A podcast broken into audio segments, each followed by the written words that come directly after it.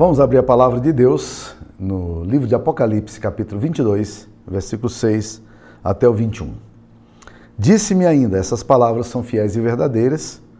O Senhor, o Deus dos Espíritos dos profetas, enviou seu anjo para mostrar aos seus servos as coisas que em breve devem acontecer. Eis que vem se demora. Bem-aventurado aquele que guarda as palavras da profecia deste livro.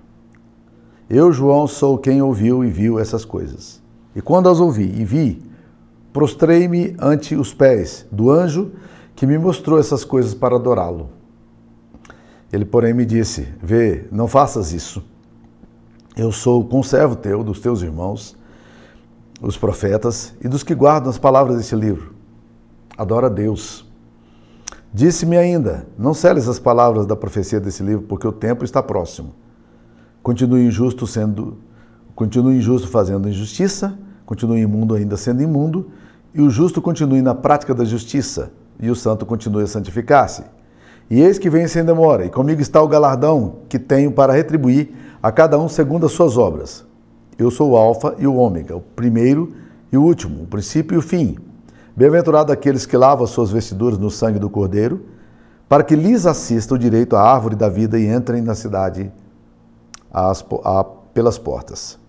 Fora ficam os cães, os feiticeiros, os impuros, os assassinos, os idólatras e todo aquele que ama e pratica a verdade, a mentira. Eu, Jesus, enviei o meu anjo para vos testificar estas coisas às igrejas. Eu sou a raiz e a geração de Davi, a brilhante estrela da manhã. O Espírito e a noiva dizem: Vem. Aquele que ouve, diga: Vem. Aquele que tem sede, venha a mim. E quem quiser, receba de graça a água da vida. Eu, a todo aquele que ouve essas palavras da profecia, testifico: se alguém lhes fizer qualquer acréscimo, Deus lhes acrescentará os flagelos escritos neste livro. Se alguém tirar qualquer coisa das palavras do livro dessa profecia, Deus tirará a sua parte da árvore da vida, da cidade santa e das coisas que se acham escritas neste livro. Aquele que dá testemunho dessas coisas diz: Certamente venho sem demora. Amém. Vem, Senhor Jesus. A graça do Senhor Jesus Cristo seja com todos. Essa é a palavra de Deus. As últimas palavras de Deus. Interessante, né? Quando eu estava estudando o livro de Apocalipse, um dos textos que me serviu de orientação, ainda que tivesse algumas divergências doutrinárias, foi um livro de um autor que eu gosto muito chamado Ray Steadman. E é, o título dele, do livro dele sobre Apocalipse era exatamente esse: God's Final Word. E é exatamente isso que nós queríamos falar, as últimas palavras de Deus. Não é acidental que o livro de Apocalipse eh, apareça como o último livro da Bíblia, porque ele agrega, sintetiza e faz a conclusão de todos os demais temas da Bíblia. Gênesis nos fala, nos fala do início é, da história da humana, humana, da civilização, e o livro de Apocalipse, de acordo com a sua própria etiologia, nos revela o capítulo final da raça humana. Apocalipse literalmente significa revelação, descortinar, como Deus abrisse uma cortina e a gente pudesse ver. O véu que obscurece todo o entendimento foi movido e o mistério foi, foi clarificado. E Deus então tira o mistério que estava oculto e ele agora deixa perceber eh, esses glimpses, essas, essas visões que nós podemos ter acerca do futuro. Só Deus conhece o fim desde o começo. Esse texto é uma revelação, como o próprio nome Apocalipse significa. É uma profecia. E na medida em que caminhamos pelo livro de Apocalipse, nós vimos muitos mistérios sendo revelados e muitos mistérios sendo denunciados. Descobrimos que o mal persiste na terra e desvendamos alguns mistérios relacionados às realidades espirituais. O livro de Apocalipse nos traz o projeto final de Deus para a humanidade, nos revelando aquilo que o apóstolo Paulo fala em Romanos 11, 29. Ele afirma que os dons e a vocação de Deus são irrevogáveis. E nesse texto em especial é constituída uma série de pequenos lembretes e advertências essas são as últimas palavras de Deus, reconhecidas pela igreja cristã em todo o mundo, eh, como fechamento do cano. Isso é, todos os livros que são dignos de confiança, que podem ser regra de fé e prática, estão aqui encerrados e nada mais pode ser acrescentado ao que foi escrito, exceto aqueles que acreditam em novas revelações, como os mormons, ou em, em novas profetisas, como Ellen White, eh, como os adventistas, ou aqueles que acreditam também em novas manifestações da história de Deus também, como os testemunhos de Jeová. Fora disso, igrejas históricas e bíblicas, elas acreditam que sim, que essas aqui são as últimas e as finais palavras de Deus. Tanto liberais como pentecostais eh, questionam isso aí, mas não deveríamos questionar. É, os liberais, como Paul Tillich, ele afirma que no ano 200 depois de Cristo, quando o cano foi, foi é, ainda não havia se estabelecido, a igreja então tomou posição, ele diz, olha, se foram necessários mais de 200 anos para que a igreja tomasse uma decisão final sobre os livros do Novo Testamento, que seriam aceitos e canônicos, então nós podemos entender também que, na verdade, isso não, não nos mostra que esse livro seja o último livro da Bíblia.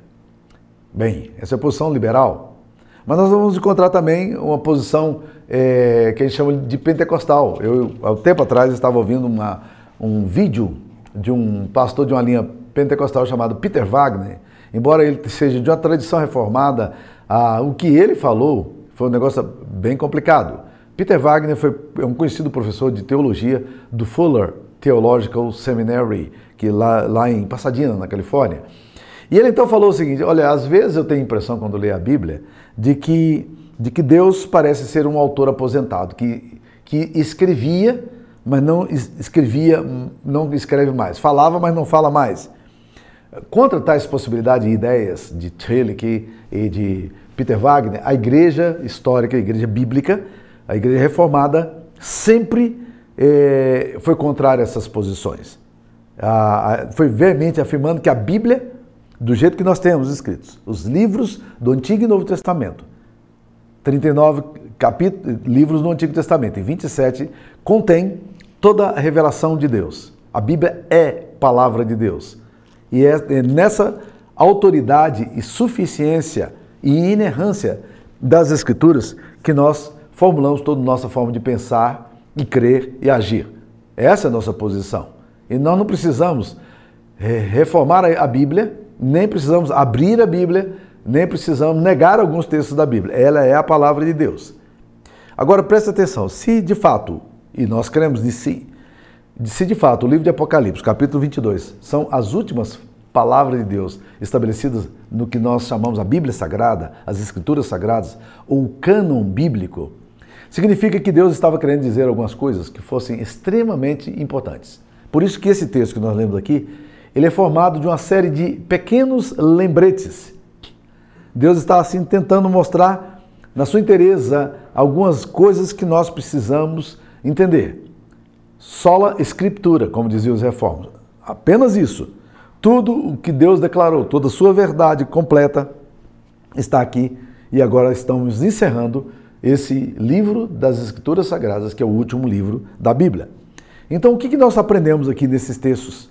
sobre essas últimas palavras de Deus. A primeira lição que nós precisamos entender, ela está presente aqui no capítulo 22, versículo 6, o primeiro texto que nós lemos hoje, que disse: Disse-me ainda, estas palavras são fiéis e verdadeiras. O Senhor, o Deus dos espíritos dos profetas, enviou seu anjo para mostrar aos seus servos as coisas que em breve devem acontecer. Anote aí. Estas palavras são fiéis e verdadeiras.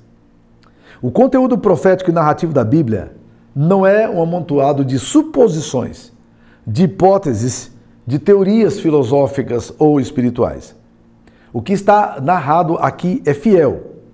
O anjo que comunica tal verdade a João faz questão de assegurar isso, afirmando que ele ouviu do próprio Senhor. Ele diz: essas palavras são fiéis e verdadeiras. O Senhor, o Deus dos espíritos, dos profetas, enviou seu anjo, referindo-se a ele mesmo, para mostrar aos seus servos as coisas que em breve devem acontecer. Essas palavras foram recebidas do próprio Deus. Ao ler esse texto, eu fiquei me perguntando por que, que o anjo faz questão de assegurar isso a João, o apóstolo.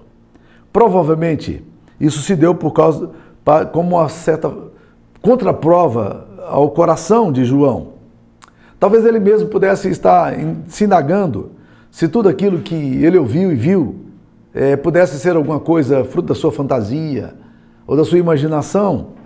Mas na verdade o, anjo faz questão de frisar essas palavras são fiéis e verdadeiras para que João soubesse que o que ele estava ouvindo era de fato fidedigno. E também, ao mesmo tempo, essa mensagem se aplica a nós, porque Jesus foi muito claro em dizer: passará o céu e a terra, mas as minhas palavras não passarão.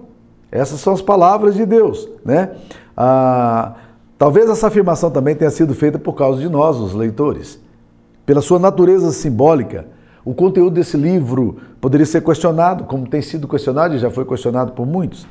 Nós precisávamos estar seguros de que o, aquilo que Deus revela, revelou a João é, é, é fiel e verdadeiro, como o próprio anjo afirma. O Senhor, o Deus dos Espíritos dos profetas, enviou seu anjo para mostrar aos seus servos. Em outras palavras, ele reafirma o fato de que essa profecia tem o mesmo peso e valor de todos os demais profetas da história de Israel, a quem João e todos nós admiramos. Esta é a garantia do próprio Deus de que essas palavras são fiéis e verdadeiras. Por isso, nós devemos nos aproximar dessas palavras com reverência e sincero desejo de, de apreender a sua mensagem, porque Apocalipse 27, versículo 10 vai dizer: Bem-aventurado aquele que guarda as palavras da profecia deste livro. Portanto, meus queridos irmãos, a primeira razão que nós precisamos entender é que essa palavra é absolutamente digna de confiança. Segunda coisa que Deus vai reafirmar nas suas últimas palavras, está aí no versículo 7. Eis que venho sem demora. O que ele está reafirmando? Ele reafirma que ele voltará, que o futuro está próximo. Muitos acham a volta de Cristo demorada e perguntando onde está a promessa da vinda do, do Senhor, porque desde que os pais dormiram, todas as coisas permanecem como desde o princípio da criação, como já estavam indagando nos dias de Pedro, alguns irmãos, segundo de Pedro 3:4, desde a época apostólica até hoje, há muito escárnio e muita dúvida sobre a volta de Jesus Cristo. Por isso, o texto faz questão de reafirmar: Eis que venho sem demora. Não duvide disso. Alguns dias atrás, eu vi, para meu espanto, ah, uma palavra do pastor Ricardo Gondinha, quem sempre admirei tanto no passado, que fez uma declaração dizendo que, que na verdade, ele acredita na volta de Jesus Cristo como uma esperança utópica, como se fosse assim um sinal de Deus. E a esperança utópica, na visão de George Bultmann, o, o teólogo liberal a quem ele se reporta, ela, ela diz que é como se fosse um arco-íris que você olha para lembrar o pacto de Deus, mas se você for em direção ao arco-íris, ele nunca vai se tornar concreto. Não é essa visão bíblica, não é essa visão histórica, não é essa visão de teólogos ortodoxos e reformados, e nem da igreja cristã é, evangélica. Nós cremos na volta de Cristo, como o texto está falando. Eis que venho sem demora. Muitos podem dizer, essa palavra foi escrita há muito tempo. Devemos ainda esperar essa promessa? A promessa continua. O apóstolo Pedro já tenta responder isso a alguns irmãos incrédulos nos seus dias, que diziam é, que a volta de Jesus parecia demorada demais. E ele responde em 2 de Pedro, capítulo é, é, 2, versículo 8 e 9. Há todavia uma coisa, amados, que não deveis esquecer, que para o Senhor um dia é como mil anos e mil anos como um dia. Não retarda o Senhor a sua promessa como alguns a julgam demorada. Desculpe, eu eu falei errado, é 2 de Pedro 3, 8 a 9. Existe uma coisa que não devemos esquecer. O que não podemos esquecer? Deus lê a história e o tempo na perspectiva transcendental, eterna. Ele tem uma ótica da meta histórica e com as lentes da eternidade, enquanto nós estamos aqui na história e achamos que as coisas são demoradas demais. Então, nós precisamos tentar ler a Bíblia na perspectiva não aristotélica, mas na perspectiva teológica, que é o que nós precisamos, além da categoria de tempo e espaço. Né? O fato é, Jesus vai voltar, sem demora. Thomas Edison foi o inventor da lâmpada incandescente e de milhares de outros pequenos objetos que revolucionaram a história da humanidade. Ele foi um dos maiores gênios criativos de todos os tempos. Mas há algo espetacular sobre a vida desse homem que, que era o seu temor a Deus. Ele esperava ansiosamente a vinda do Senhor. Um dia, ele surpreendeu a, a, eh, dois dos seus auxiliares, um cristão e outro não cristão, discutindo sobre a vinda do Senhor. O não cristão não conseguia entender como seria cientificamente possível a volta de Cristo. Como é que Jesus viria nas nuvens e a igreja seria arrebatada? Isso lhe parecia uma história ridícula? Como isso poderia acontecer? Se temos pessoas de todas as partes do mundo e de diferentes matizes, como é que isso pode ser discernido? Como é que eh, vai saber quem é bom, quem não é? E Thomas Edison interferiu e ele colocou alguns pedaços de borracha e algumas taxinhas e pregos sobre uma mesa naquela oficina onde ele estava trabalhando. E logo em seguida ele tomou um imã e passou esse imã sobre aqueles objetos. Os pregos e tudo aquilo que continha metal se ligou imediatamente ao imã, enquanto a borracha sequer se moveu. Então ele perguntou: por que, que as borrachas ficaram no mesmo lugar enquanto os pregos se moveram? A resposta era óbvia. Os elementos químicos presentes nos pregos exerciam sobre eles uma, for uma força de atração em direção ao ímã. E Edson então concluiu: assim será com a vinda do Senhor. Aqueles que estiverem identificados na sua natureza inerente sentir-se-ão irresistivelmente atraídos a Jesus e subirão para encontrá-lo, porque são da mesma natureza. Jesus está dizendo: Eis que venho sem demora. Os cristãos são chamados a guardar essas palavras da, da profecia.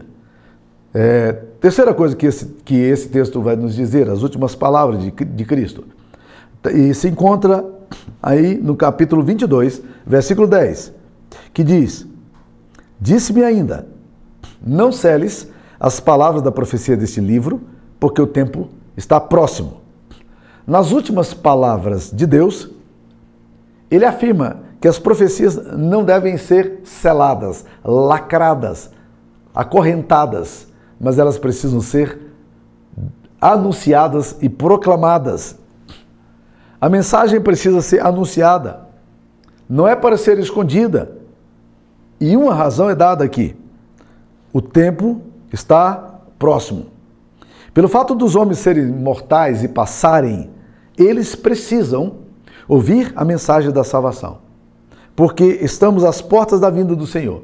E essa mensagem deve ser proclamada para que produza obediência, reverência e adoração. Isso nos aponta para o fato de que o livro de Apocalipse não tem uma mensagem que não possa ser absorvida pela igreja. Pelo contrário, a mensagem de Apocalipse é uma mensagem clara. Apocalipse não contém um código indecifrável, como nós temos estudado, nem um significado secreto que foge da norma da interpretação que o próprio texto revela. Se a verdade não é clara nessas palavras, então esta ordem não faz sentido. Não devemos pensar que as palavras do Apocalipse são apenas para um pequeno grupo de eruditos, ou acreditar que ela, seu conteúdo é apenas acessível aos, aos místicos ou aos clérigos. Não, a palavra de Deus é acessível a todos que, que com desejo ardente, buscam ouvi-la e entendê-la. Por isso ela não pode ser amordaçada, ela não pode ser selada, ela não pode ser lacrada. Um velho pregador, já falecido, lá de Belo Horizonte, ele gostava de usar uma expressão que me chama muita atenção. Ele dizia o seguinte: se Deus não disse o que teria dito, por que, que Deus não disse o que teria de dizer? Com isso ele estava querendo dizer: olha, se, se a palavra de Deus não é palavra de Deus, a gente precisa ah, achar um outro sentido, por que, que Deus não falou logo a palavra dele? Então, o livro de Apocalipse, como já explicamos, ele tinha uma razão simbólica, a razão de ser simbólico, uma razão de ser uma mensagem escatológica, mas isso tinha um objetivo histórico. E nós precisamos desvendar isso com sabedoria, oração e temor. Quarta mensagem que as últimas palavras de Cristo nos trazem, né, é que esta palavra de Deus, revelada no livro de Apocalipse, provoca santidade em alguns, mas estimula rebeldia em outros. Vamos lá. Provérbio 22, 11. Continue o injusto fazendo injustiça. Continue o imundo ainda sendo imundo. O justo continue na prática da justiça e o santo continue a santificar-se. Ou seja, parece que no texto da Bíblia está falando, ah, O imundo continue fazendo. É assim que tem que ser, você vai lá fazendo. Não é isso que a Bíblia está falando. O que a Bíblia está falando é uma constatação. Ela está dizendo que o injusto continua fazendo injustiça, essa é a realidade. Que o imundo continua praticando a imundície. Mas que nós, como pessoas que tememos a Deus, nós precisamos perseguir e continuar na prática da justiça, na prática da santidade, porque essa é a palavra de Deus aqui. Esses que respondem ao convite de Deus por causa das suas convicções e por amarem a Deus, vão desejar praticar a justiça, apesar de toda a injustiça daqueles que continuam praticando a injustiça, ou da imundície daqueles que continuam e vão continuar praticando a imundície. Muitas vezes, essas pessoas que se recusam a praticar a injustiça e a imundície, elas são, elas perdem muitos privilégios humanos. O autor aos Hebreus, no capítulo 11, versículo 25, ele afirma que, que Moisés preferiu ser maltratado com, junto com o povo de Deus a usufruir os prazeres transitórios do pecado. Muitos homens de Deus foram zombados pelas suas escolhas, Muitos homens de Deus têm sido criticados por seus valores sociais e humanos. É, muitas pessoas privilegiam quem pratica a injustiça, mas por amor a Deus nós vamos continuar buscando a santidade e buscando a justiça. Isso é o que Deus espera de nós. Nós vamos continuar, porque nós precisamos considerar o opróbrio, a vergonha de Cristo, a humilhação de Cristo por maiores riquezas do que os tesouros do Egito como fez Moisés, porque ele contemplava o galardão. Muitas vezes isso acontece no contexto de, muito, de muita ridicularização, de muita zombaria, mas nós vamos continuar vivendo em santidade, na expectativa de fé de um Deus que age na história e que vai voltar. Nós estamos esperando o galardão que vem de Deus, como diz Apocalipse 22, 12. Eis que vem sem demora.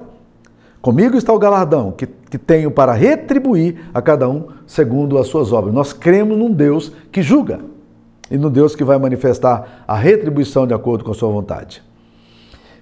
Há muitos anos atrás, eu era menino é, no interior de, do estado de Tocantins. Eu cresci, passei a minha infância dos, sete, dos 9 até os 17 anos, pré-adolescência e adolescência, passei praticamente em Gurupi. E havia na igreja de Gurupi um homem que era negro e que era presbítero da igreja. Esse homem, é, ele era um homem de um respeito tremendo, ele era vereador na cidade, o senhor Augusto Abrantes. E ele, é, naquela época, o, a situação política do Brasil era muito dividida entre dois grandes partidos. E o senhor Augusto, eu não me lembro exatamente qual era o partido dele, mas eu lembro que ele era um, de um partido. E havia e o quórum dentro do, da, da Câmara de Vereadores estava muito dividido. E eles precisavam, a oposição precisava de votos para aprovar um projeto. E estava 3 a 3. Então o que, que eles fizeram? Os demais vereadores resolveram se aproximar do seu Augusto e fazer ofertas financeiras. Ele era um homem muito pobre, ele morava no fundo de uma casa de zelador da igreja presbiteriana, na segunda igreja presbiteriana de Gurupi. E aí eles então se aproximaram dele, aí deram carona para ele, ele não tinha carro, e ele foi de carona até a casa. Quando ele estava para sair, os caras então fizeram a proposta. Seu Augusto, a gente sabe que o senhor é um homem honesto, o senhor é um homem íntegro, que o senhor é um homem de muito caráter, de muito valor, mas a gente percebe que a vida do senhor é uma vida muito simples. E nós estamos aí prestes a provar um projeto muito importante para a cidade, nós temos muito interesse na aprovação. E nós pensamos na possibilidade do senhor é, votar a favor da gente e a gente eh, arrumaria um jeito de providenciar algumas coisas para o senhor também, é, construindo uma casinha para o senhor e, e nós temos recursos para poder fazer isso aí, mas nós queríamos a aprovação do senhor. Podemos contar com o seu apoio? O senhor Augusto era um homem de mais ou menos 1,90m, negro. Ele abriu lentamente a porta da, do Fusquinha onde ele estava, fechou a porta do Fusca, enfiou a cabeça dentro e olhou para cada um deles e disse assim: já foi, já foi tempo em que preto se vendia. Virou as costas e foi embora. É interessante isso aí, né? Passar bem, senhores. Então, gente, quem pratica injustiça vai continuar praticando injustiça. Não, não fica admirado disso. Quem pratica a, a imundícia vai continuar praticando a imundícia. Não se admire disso.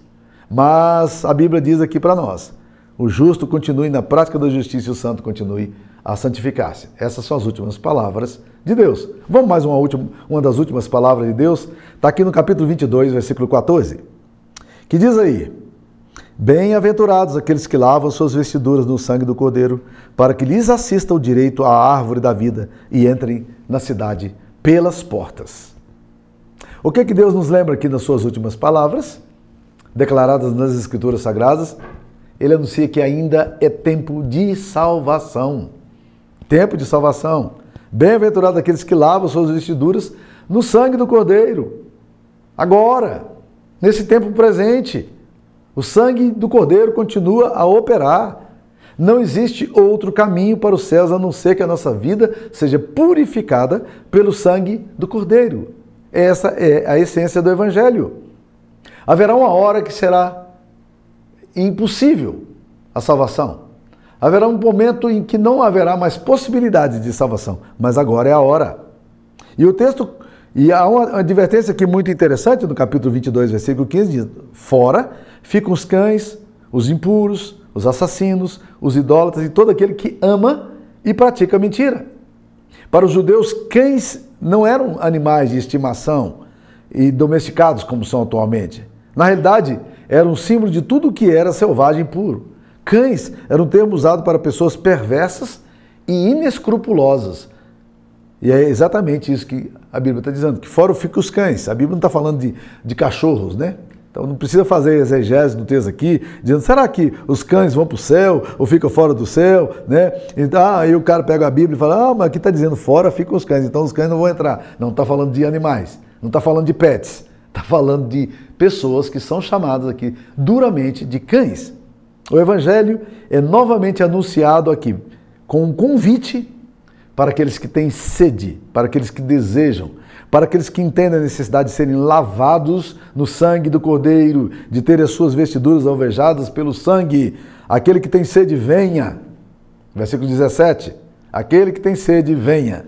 E quem quiser receber de graça, quem quiser receba de graça a água da vida. Isso é tempo de salvação.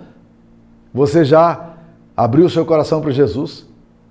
Você já foi lavado pelo sangue do Cordeiro? As portas estão abertas, o convite está feito. Deus mais uma vez dá a oportunidade a nós, pecadores, para nos arrependermos do nosso estilo inconsequente de viver e mudemos a nossa atitude, sejamos lavados pelo sangue. Quando o Senhor Jesus voltar, será tarde demais. Hoje é tempo de salvação. Por isso o texto nos mostra que, de que de forma Deus opera para convidar as pessoas do mundo inteiro para a salvação. Olha lá que interessante essa linguagem que o texto vai falar aqui. Versículo 17. O Espírito e a noiva dizem: Vem. Nós somos convidados por duas coisas. Primeiro, nós somos convidados pelo Espírito Santo. O Espírito Santo é o principal agente motivador para que voltemos a Deus. É Ele quem nos aplica em nós a salvação realizada por Cristo Jesus. É Ele quem nos regenera. É Ele quem nos justifica. É Ele quem nos santifica é Ele quem nos restaura para Deus. Conversão é obra exclusiva do Espírito Santo. É Ele quem nos convence do pecado, do espírito, do pecado, da justiça, é, da justiça do pecado e do juízo. Tudo tem que vir pelo Espírito Santo. É esse Espírito que nos convida a vir, que diz de forma veemente a todos nós aqui: vem. O Espírito de Deus nos tem chamado a nos aproximarmos dele. E talvez ele esteja chamando você. Mas tem uma outra coisa que nos chama também. O Espírito e a noiva dizem: vem. Não é apenas o Espírito Santo, mas a noiva também está convidando. De que noiva se refere? O que, significa essa noiva? A noiva aqui é uma referência clara à Igreja de Cristo, como já vimos em textos anteriores e em outras partes das Escrituras também. A igreja de Cristo é a boca de Deus. Quando eu prego a palavra, quando irmãos pregam a palavra, quando irmãos testemunham a palavra, na verdade nós estamos o tempo todo incansavelmente, tentando convencer alguns de se arrependerem dos seus pecados e voltarem para Deus. A igreja, de forma incansável, tem convidado a gente para voltar. Eu sou pregador do Evangelho ordenado há 42 anos. E nesse tempo não faço a mínima ideia de quantas pessoas já ouviram o meu convite para que, que Jesus Cristo reinar na sua história. Não faço a mínima ideia, mas o tempo todo eu estou dizendo às pessoas: venham, venham. E eu espero continuar como parte da noiva de Cristo a dizer isso pelo resto da minha vida. Aceite Jesus como seu Salvador. Venha. Você tem sede de Deus? Venha. Se você quer receber de graça a água da vida, venha, porque Cristo está voltando. Venha. E por último, a última palavra, o último lembrete que nós encontramos nas últimas palavras de Deus é que Deus nos adverte nas suas últimas declarações relatadas nas Escrituras Sagradas que não tenhamos a tentação de ampliar subtrair, amputar, aumentar o conteúdo da sua mensagem. Olha lá no capítulo 22, versículo 18 a 20. Eu, a todo aquele que ouve as palavras da profecia desse livro, testifico: se alguém lhes fizer qualquer acréscimo, Deus lhe acrescentará os flagelos escritos nesse livro. E se alguém tirar qualquer coisa das palavras do livro dessa profecia, Deus tirará a sua parte da árvore da vida, da cidade santa e das coisas que se acham escritas neste livro. Portanto, meus queridos irmãos, não se aventure, não ouse tentar adulterar a palavra de Deus. Não coloque água no leite. Não acrescente palavras de homens, ou de profetas, ou de anjos, ou de novas revelações à palavra de Deus. A Bíblia não comporta, ela não suporta isso. A advertência é clara: não mude uma palavra dessa profecia. Não acrescente nada à palavra de Deus. Não subtraia nada. E essa advertência se aplica àqueles que intencionalmente deturpam o ensino deste livro. O cano das Escrituras Sagradas foi fechado no final do primeiro século, quando o livro de Apocalipse foi concluído. Qualquer falso profeta ou charlatão que acrescenta supostas novas revelações, tais como os montanistas que fizeram na igreja primitiva, ou Joseph Smith, que fez nos Testemunhos de Jeová, ou Mary Baker Eddy, que fez na Ciência Cristã, ou Ellen White, que fez no Adventismo do Sétimo Dia, ou com Joseph Smith, que fez na Igreja dos Mormons, e outros profetas em tempos recentes sofrerão as consequências de tais distorções. Deus trará as, os flagelos deste livro. O julgamento de Deus é igualmente severo àqueles que retiram parte das Escrituras, como o herético Marcion, que, que na igreja primitiva, e os liberais da autocrítica, nos tempos modernos, ou da crítica das formas, do raios Geschichte, né? Deus vai retirar-lhes a sua parte da árvore da vida. A palavra de Deus não é uma descoberta humana. Não pode ser manipulada em laboratórios ao bel prazer dos curiosos. Ela não precisa ser atualizada. Como disse Ed Renekiewicz, que a Bíblia precisa ser atualizada. Não precisa. A Bíblia é palavra de Deus. A essência dela é a palavra de Deus. Não devemos subtrair, nem atualizar, nem acrescentar, nem perverter nenhum dos seus sentidos. Normalmente, pessoas que pervertem o sentido das Escrituras Sagradas o fazem para justificar as suas práticas pecaminosas. Então, meus queridos, como é que nós vamos suspender essas solenes palavras de Deus, as últimas palavras? Deus ainda tem falado por meio delas, como nos falou hoje. Essas são as últimas palavras dele. Mas, tanto nas suas primeiras palavras quanto nas suas últimas palavras, Deus tem afirmado sempre que nem uma dessas palavras cairá na terra antes que faça tudo aquilo que para a qual foi designada. A palavra de Deus não volta vazia. Ao pensarmos sobre o significado disso, nós, é mistério que nosso coração responda de forma convicta: Eu tenho sede, Senhor. Eu desejo muito a Sua companhia. E porque Ele vem e Sua volta inexoravelmente se dará conforme tudo o que ele predeterminou e, e determinou, e por sabermos que nada vai surpreender a Deus, nenhum evento da história está fora do seu domínio. Antes, todas as coisas estão debaixo de suas grandiosas e, e tremenda majestade. E é por causa disso que a gente pode dizer: tudo está sob controle. Maranata, vem, Senhor Jesus.